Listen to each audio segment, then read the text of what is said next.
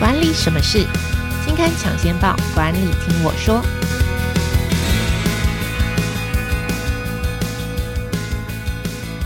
Hello，朋友们，大家好，我是经理人月刊的资深主编邵贝萱，我是贝萱，欢迎收听经理人 Podcast 管理什么事单元。这个单元每个月会跟听众朋友导读当期杂志封面故事或是特别企划，那也会邀请我们的编辑团队一起来分享这个专题制作背后的故事。那今天要跟大家谈的主题是办公室沟通协商术，是经理人月刊四月号的封面故事，邀请的是经理人月刊的采访编辑高继鹏。我们先请继鹏来跟大家打个招呼。Hello，大家好，我是继鹏。好，这一期讲的是办公室沟通协商。那其实原本我们内部在讨论的时候，一开始定调的这个题目叫做谈判，只是那个时候有另外一派说法，就是说，呃，谈判好像听起来离我们很遥远，好像是一个就是那种上市贵公司在谈并购的时候，然后坐在这种谈判桌上，就是这种你来我往、尔虞我诈，才有可能就是落实在我们的工作生活中。这个好像离我们很遥远，但是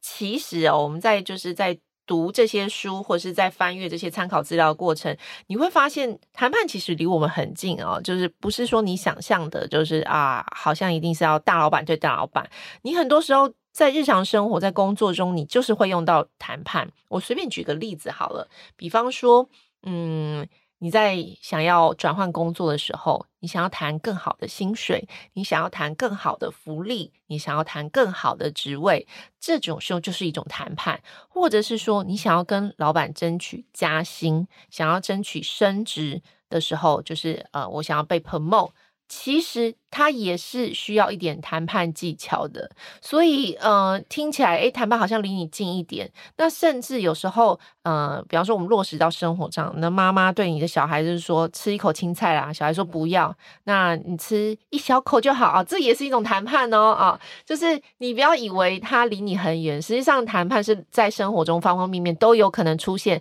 只是这个时候我们可能不觉得它叫谈判，所以我们后来就变成呃，在这个智。智慧的应用上，就沟通协商，其实谈判就是一种沟通协商，就是呃，我觉得它有一个核心啊，就是希望别人做你想要做的事情，达到你想要的目的。那这个目的。你可能需要用很多很多的方法，你才能够达到这个目的。这个就是我们这次在办公室沟通协商术，呃，里面可能要教大家的。所以呢，呃，我也想要请继鹏来跟大家分享，我们这次做的封面故事里面啊，就是到底办公室协商或者办公室沟通，还有哪些比较常见的情境，或者是说，我们到底就是呃，为什么就是在办公室协商或者沟通里面非常需要一些学习这些谈判的技巧？嗯，其实像是。工作者想要和上司协商调整工作量，或是你是一个没有正式职权的专案管理经理，你要怎么样去调动其他部门的人力，或是驱动参加这个跨部门专案团队的人，要驱动他们的工作动力，或是你想要向主管提出你想要转调到其他部门或职位的请求等等，这些都在。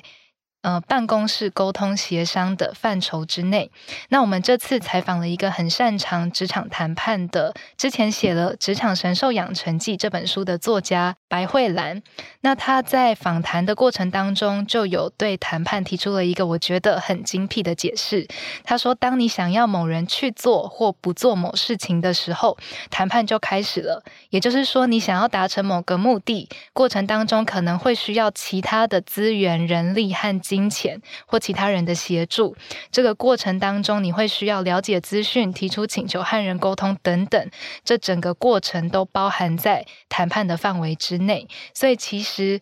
谈谈判这件事情在办公室当中是很常发生的，可是可能是以一种很隐微的，然后自己不太会察觉的方式来出现。OK，我觉得这个讲得很好，就是想要。呃，想要某个人啊、做某件事，甚至是不做某件事情，都需要用到谈判沟通的这个技巧。等于说，其实今天不论你的头衔是什么啊、你是一个就是一个。呃，职员啊，你是一个主管，你是一个老板，呃，你没有什么样子，没有很大的权力，可是你也希望能够影响别人去做或不做某件事情。好，那所以这次的封面故事就是这个办公室沟通协商术里面，我们会从几个面向来教大家如何协商也好，争取资源也好，或者是驱使某人呃达成你的目的，就做某件事情，甚至不做某件事情也好。您呃这次的封面故事会从哪几个方向来教大家这些呃沟通协商的方式呢？嗯，这次的专题主要分成概念篇、情境篇和案例篇。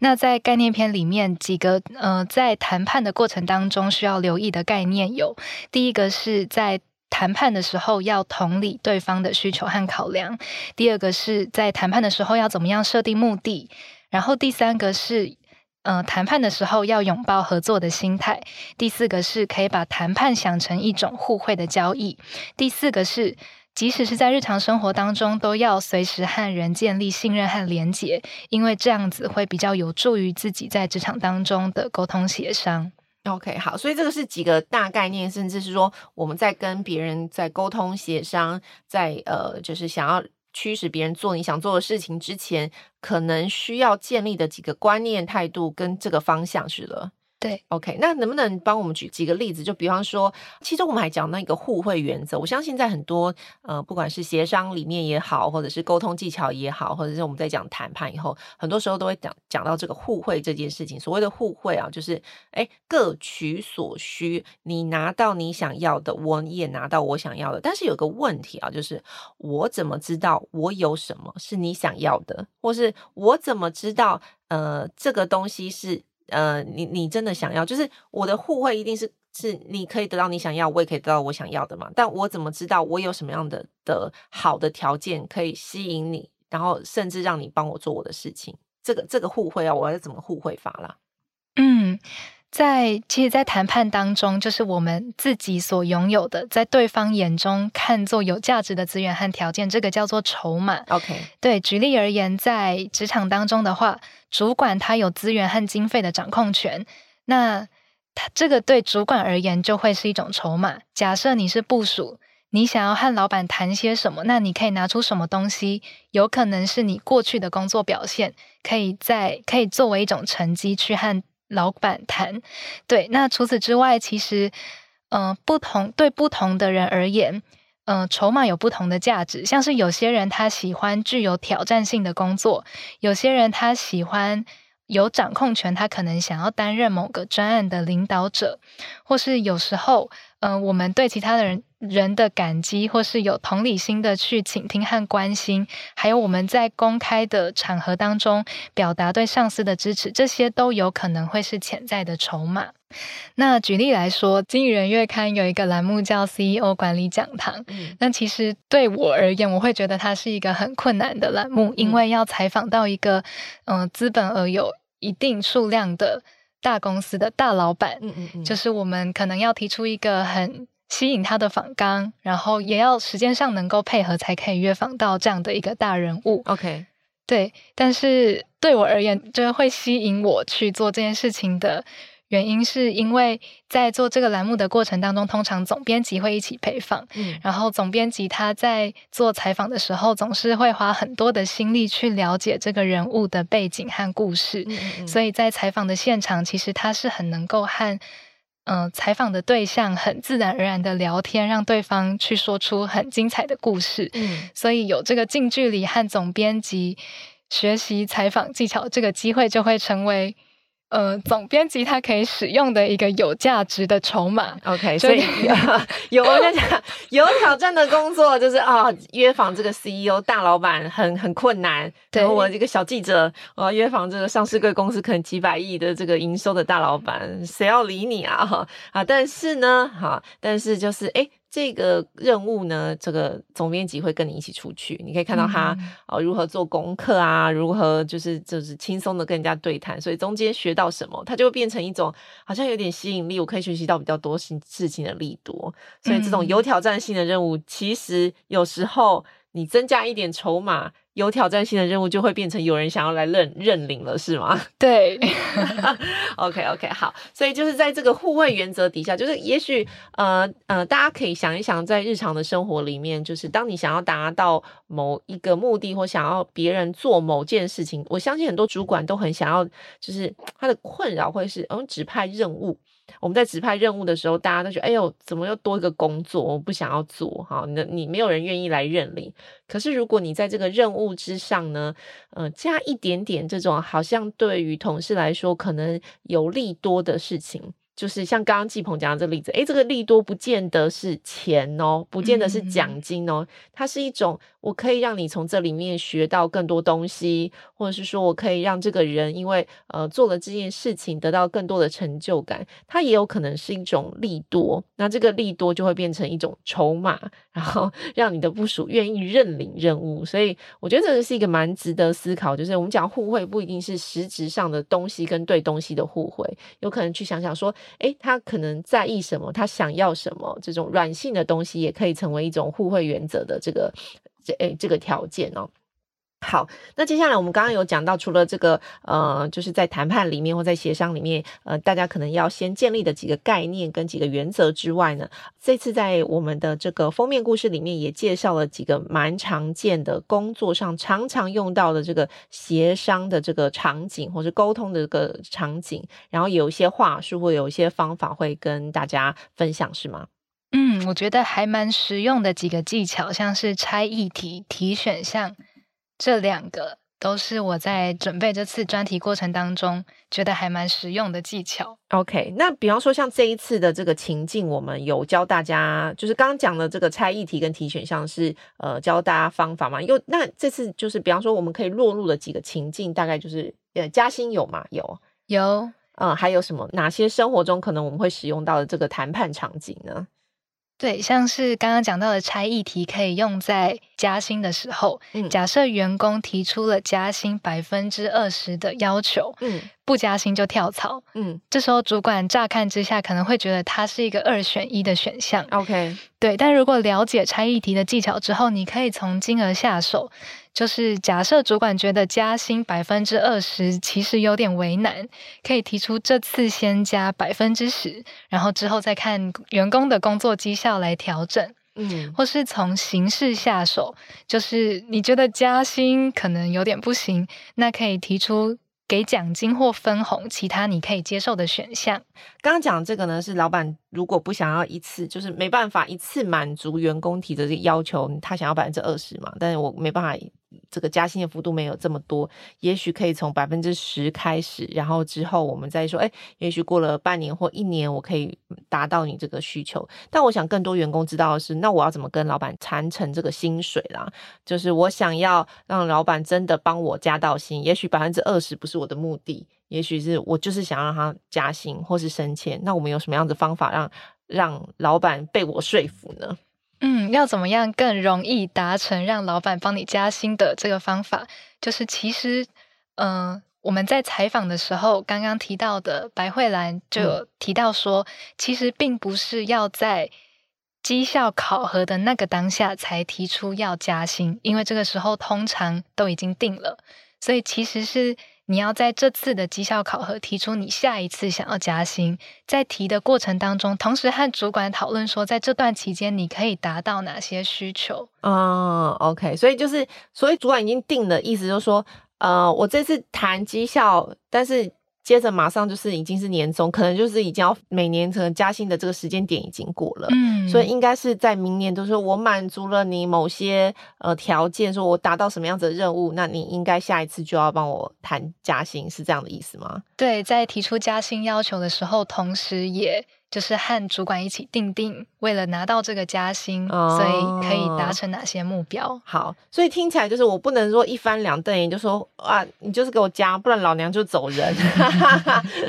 这样不是一个很好的沟通方式啊，可能要去帮我刚刚讲的，就是比方说，刚刚我们在一开始有提到这个概念里面讲的是同理这件事情，就你可能也要同理你的老板，就他。可能在决定或者公司在调整这个薪资幅度，不是现在你提的这个当下马上就可以帮你加，而是可能公司有一个固定的时间是调薪的时间。那在这个时候，你才跟他讲说啊，你过往做了多少多少成绩，可能都已经有点太慢了，因为这个可能公司调薪的时间已经过了，而反而是你可能说我想要加薪。但是呢，你觉得我还做不到哪些条件，或者说我觉得我已经做到了什么？那如果你需要我更多时间证明。那我明年有什么？但是我如果明年做到这些，你是不是要给我调薪水？用这样子的方式去谈，可能会比这个就是一翻两瞪眼，然后你的选项就只有两种选项，要么加，要么不加，这样子其实谈判比较不容易谈成的意思了。对，同理心在谈判里面其实还蛮重要的。你先得同理老板，他也有他为难的之处，你的主管可能也有点为难啦。OK，好，刚刚讲到这个加薪这件事情，那另外一个就是我们在工作上很多时候会，呃，像刚刚讲的，就是任务，你会有很多的任务啦。那当然啦，如果你不想要，就是呃一天到晚就是加工作给我啦，或者是说有些任务你不想要做的时候，那你该怎么拒绝？对，尤其是假设就是老板在丢新的工作任务给你的时候，又跟你说他是因为重用你，对你有期待，哦、情绪勒索，情绪勒 索，就更难更难拒绝了。对，那就是书里面就有提到说，嗯，就是你可以先转换成合作的心态，就是老板的确，老板他是真的重用你，所以他第一个想到你，希望你可以帮忙他。那你站在就是一个合作的立场，可以思考，那假设你今天要帮老板达成这个。要成为就是问题解决者的话，呃，你还需要哪些条件才能够帮老板达成？假设你是因为你现在的工作量很大，没有办法再负荷新的工作量，那可以和老板提，嗯、告诉他你现在。有多少工作，然后这些工作的进度分别要在什么时候完成，让老板帮你排这些工作的先后顺序，或是你也可以跟老板提，你会需要更多的人手才可以确保工作的品质，并且如期完成。我懂了，这装可怜招数吗？就是你知道老板情了你，就说，哎呀，季鹏啊，我就是因为看中你，觉得你的能力很棒，所以呢，我觉得这个工作你应该可以胜任。那但是你就不好意思拒绝嘛？他？都捧你了，所以我现在用装可怜招数嘛。我跟你这样讲，就说老板，我也很想帮你的忙，但是呢，就你看我现在手上有十件工作，每一件都很紧急，那你可以帮我排一下工作的优先顺序吗？或者是说，那你要不要就是调动某某某，或是帮我增加一下，就是可以找一个人帮我协助一下，这样我就可以优先把你刚刚加的这个任务优先完成。嗯，嗯嗯，是这个意思，然后装可怜招数，对方来情了，我就用装可怜的招数来回回应吗？对，因为其实在这个当下，老板他可能很需要一个可以帮他解决问题的人。OK，所以当你拒绝他的话，他可能会觉得你又把问题丢回来了。嗯，但是当你换一个说法，其实你是展现出真的就是你很积极想帮忙，想帮忙解决问题的 态度。Okay, 对，okay, 好理解。好，刚刚除了讲到就是争取加薪的这个情境之外呢，嗯、呃，还有就是如何你想要拒绝。突如其来的任务的时候，可能有的这个技巧，我们刚刚用的就是你可能用拆议题的技巧，或是提供其他选项的技巧。那这次在我们的这个封面故事里面，还有哪些办公室比较常用的情境？呃，可以提供一些大家在沟通协商上面可以比较实用的这些技巧呢？嗯，像是你想要协调休假，或是想要请主管给予一些提点，或是你想提出和上司不一样的看法，你想要。就是反驳上司的意见，或是你想要赢得属下的支持，然后你想要募集人力，或是拒绝不合理的要求等等，都在这一次专题的情境当中。嗯。OK，所以我们这次大概介绍了九个比较常见的这个办公室沟通协商，你可能会用到的这个。呃，这些情境里面，然后每一个情境大概都会有教一到两个方法，来让大家如何好好的协商沟通，做达到你想要的目的就是了。嗯。那你这次在做完这次封面故事的时候，你自己有增加什么谈判沟通的技巧吗？或者是说，你做完这次封面故事有什么最大感受？哎，哦，原来我可以这样子沟通，原来我可以这样子谈判，有什么这样子的心得感想吗？嗯，我在做。这次专题的时候，有被打破几个跟谈判协商有关的迷思。嗯，像是其实很常听到大家说有关系就没关系，好像有某种程度的道理，但其实不完全管用。像是同事可能跟你说，我们都同事这么多年了，你帮我这次就好。哦，又来了情绪勒索。对，就是听到的人有可能他会答应你的请求，但其实内心是很不想答应的，反而对你产生负面的看法。嗯，对，而且这种方式你一再的使用。反而会打坏你们原本友好的关系。所以在哈佛商学院的情绪谈判课里面，就用一个比喻来讲，谈判双方的关系有点像是在冬天里面一起取暖的刺猬。他们会彼此靠近取暖，但是不会靠得太近，嗯、因为担心自己会被对方的身上的针扎到而受伤。嗯，所以，呃，真正有利于谈判的关系，其实当然要基于一定的理解和信任，但是要维持适当的距离，不要过度侵犯。像是前面提到的情绪勒索的例子，嗯，反而会打坏关系。嗯，对。OK，好，所以意思就是说，你自己觉得说，呃，我我在这次谈判里面学到，就是啊，面对别人的情绪勒索的时候，好，其实，嗯、也许那个有关系就没关系这件事情，一开始觉得好像可能管用。啊，同事这么多年啊，帮忙这样子，可是实际上这个可能会打坏关系。当关系被打坏了，别人一再情绪勒索的时候，你可能就比较不容易被答应了。嗯，所以这个东西要慎用，就是有关系就没关系，它不是不可以用。它可能是有用的，但是要慎用。对哦、oh,，OK，好。所以以上呢，就是这一次我们在呃《经理人月刊》四月号的封面故事——办公室沟通协商术里面教大家几个在日常生活里面可能会运用到的谈判沟通技巧。好，那如果你对这一期的主题有兴趣的话，欢迎点开我们这一集介绍下面有杂志购买连结。那如果你喜欢这一期我们的分享跟介绍的话，麻烦大家给我们五星好评。或是你有任何想问的职场问题，想听我们邀请哪位职场专家来对谈，都欢迎在 Podcast 底下留言给我们。那今天非常感谢大家的收听，那今天我们的节目就到这里喽，拜拜，拜拜。